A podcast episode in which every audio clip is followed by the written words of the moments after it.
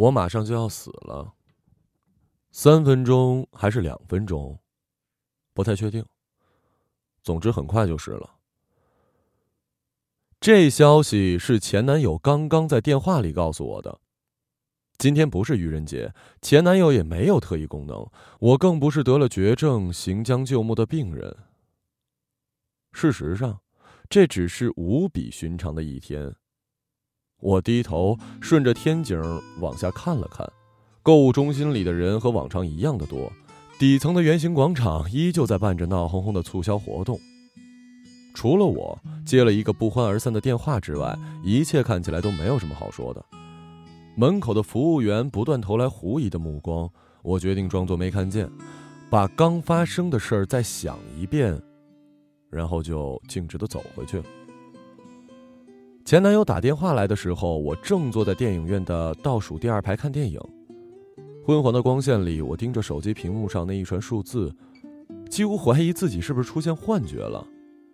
可手机有条不紊的，又千真万确的震动着。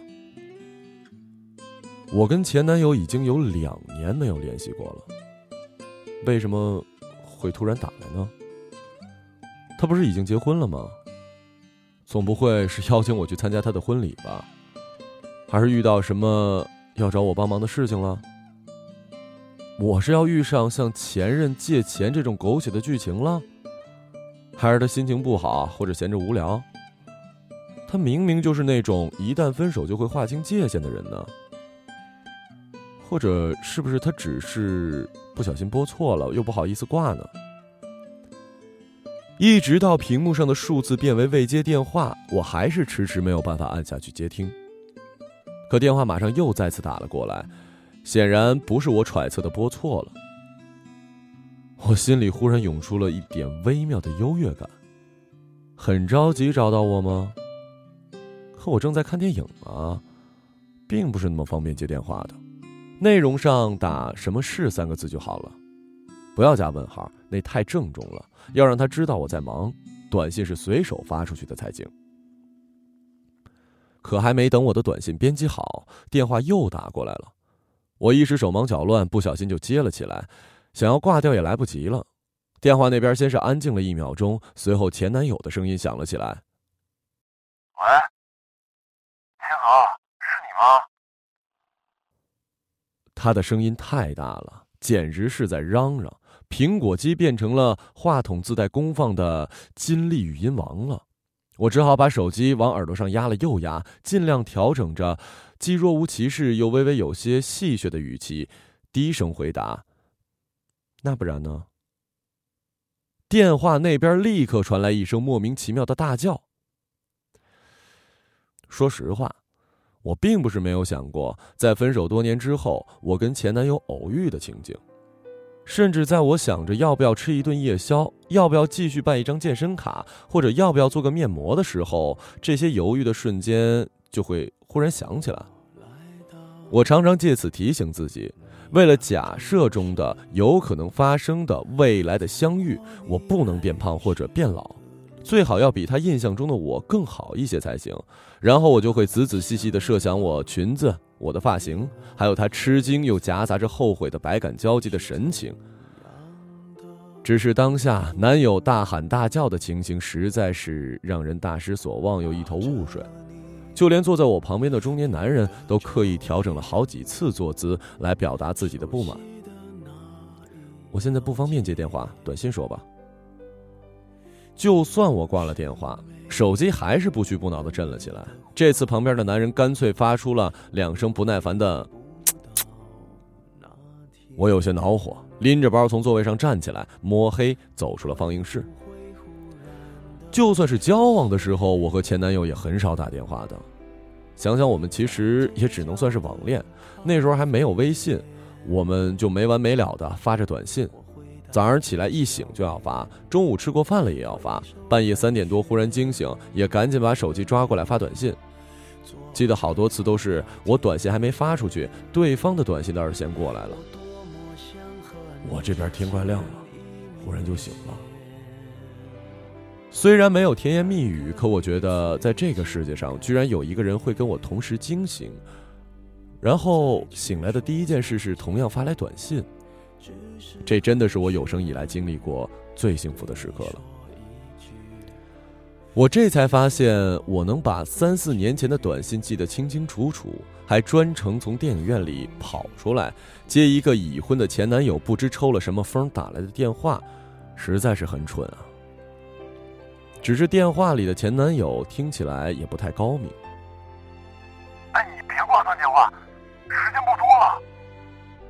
我一接起电话，他就喊了起来。我更恼了，他还是老样子。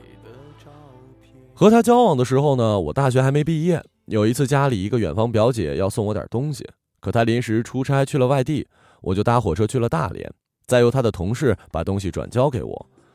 结果到了约好见面的和平广场，却发现那同事已经走了，把东西转手给了门口的保安交给我。所以我就还是勉为其难的给那同事发了条感谢的短信，对方回复的倒是快，他说本来是要亲手交给我的，不过等了半个多小时我也没到，电话也打不通，他就回公司了。我有点诧异，我的确是迟到了，也不过是十分钟的样子吧。果然，工作的人就是耐心要差一些。哼，我明明早就应该发现的呀，可这个没见面又没耐心的人，还是成了我的男友。一年之后，成了前男友。没时间就不要打过来呀！真是莫名其妙。从前我们都很少打电话的，一方面是信号总是不太好，另一方面大概是性格使然吧。我们都觉得发短信更自在一些。有一次我们打赌，给他的惩罚就是要给我打电话，念上一段夸奖我的话，而且要说够两分钟才行。他扭捏了半天，支支吾吾说太尴尬了，然后我就一个劲儿的笑，讲话尾音都懒洋洋的大连腔。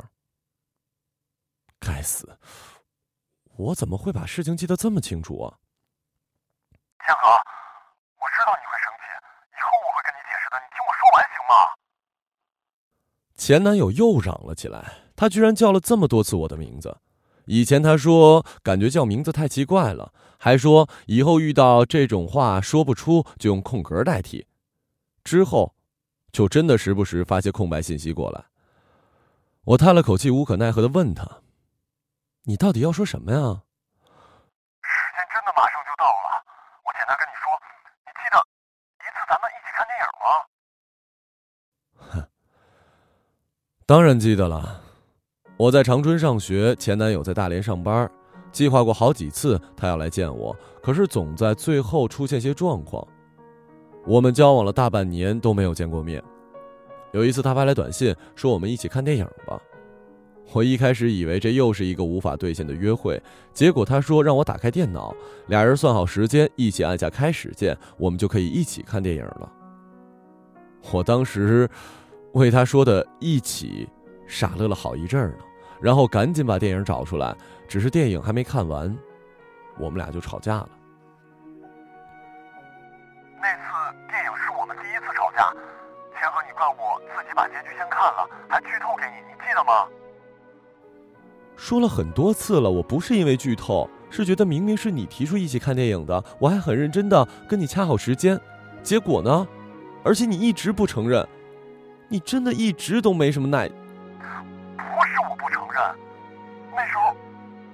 不知道为什么我都看完了，你还没看到结局。我以为是你寝室的网速不够快吧。金河，事情我知道你不信，但是真的是这样的。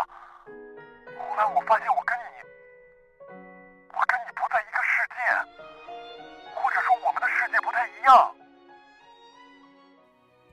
我真的又想把手机给丢了。隔了这么久，他又把真相讲出来干什么呀？我们吵架之后，他又说过几次要来看我，可始终没有一次成行的。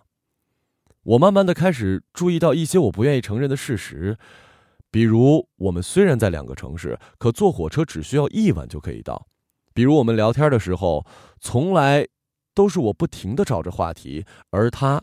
除了眼下正在发生的事情外，对他的情况几乎都没有讲过，比如短信越来越少，空白信息也没有再出现。我翻来覆去的挣扎了一个星期，还是没忍住给他发了一个空格过去，又马上厌烦自己的唯唯诺诺，干脆又发了一条：“我想你了。”他马上电话回过来，我满心欢喜接过来，电话对面却是一个女生。“你是谁？”我不知道该怎么说，我的意思是，我的世界比你的世界时间要快，你明白吗？他还在不依不饶。我早就明白了，你比我大很多，所以我从来就不是你的选择，玩玩罢了。别说了，就算是玩玩，我也相信感情当时是肯定不假的呀。只是现在，只有过去了才是真的。没什么事我先挂了。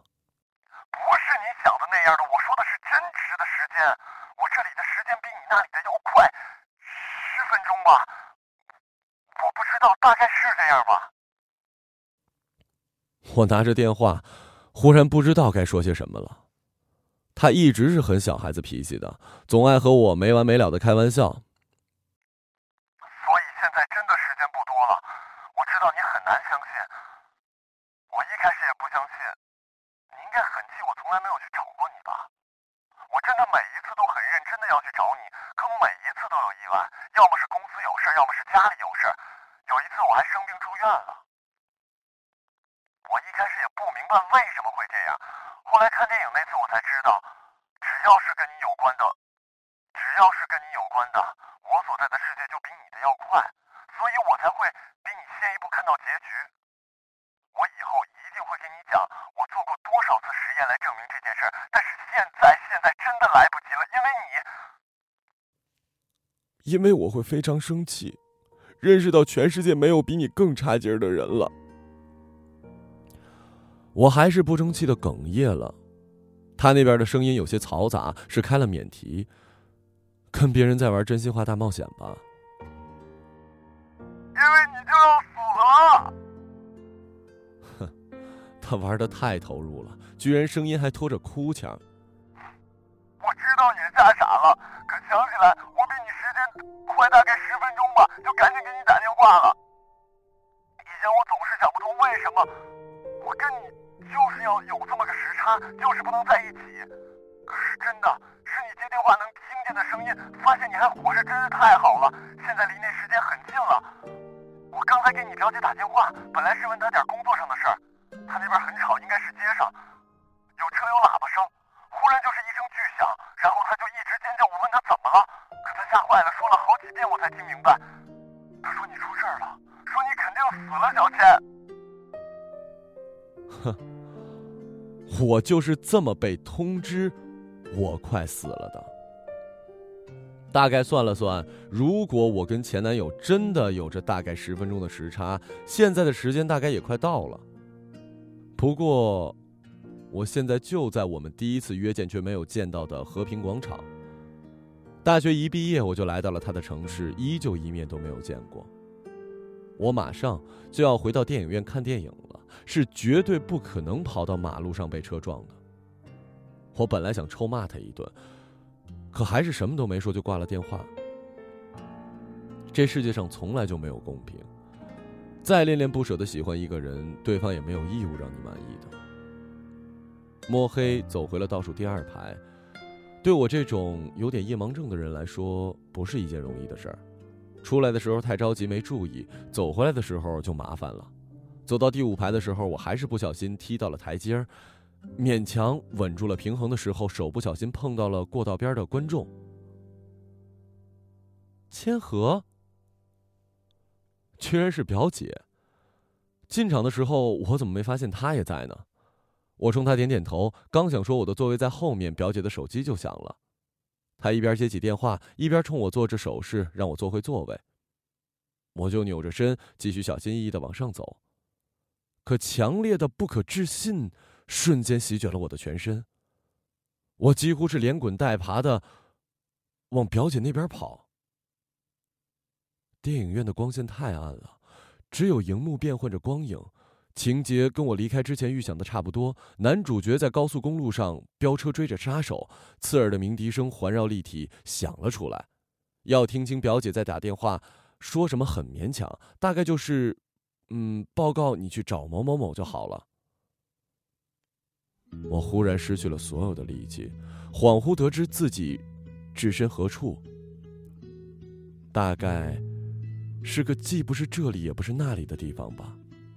脑子里只有刚才的电话里前男友的声音在隆隆作响，他给我表姐打电话说要工作报告。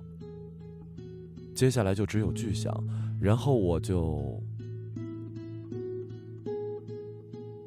恐慌和慌张。反而让我的听力变得敏锐了起来。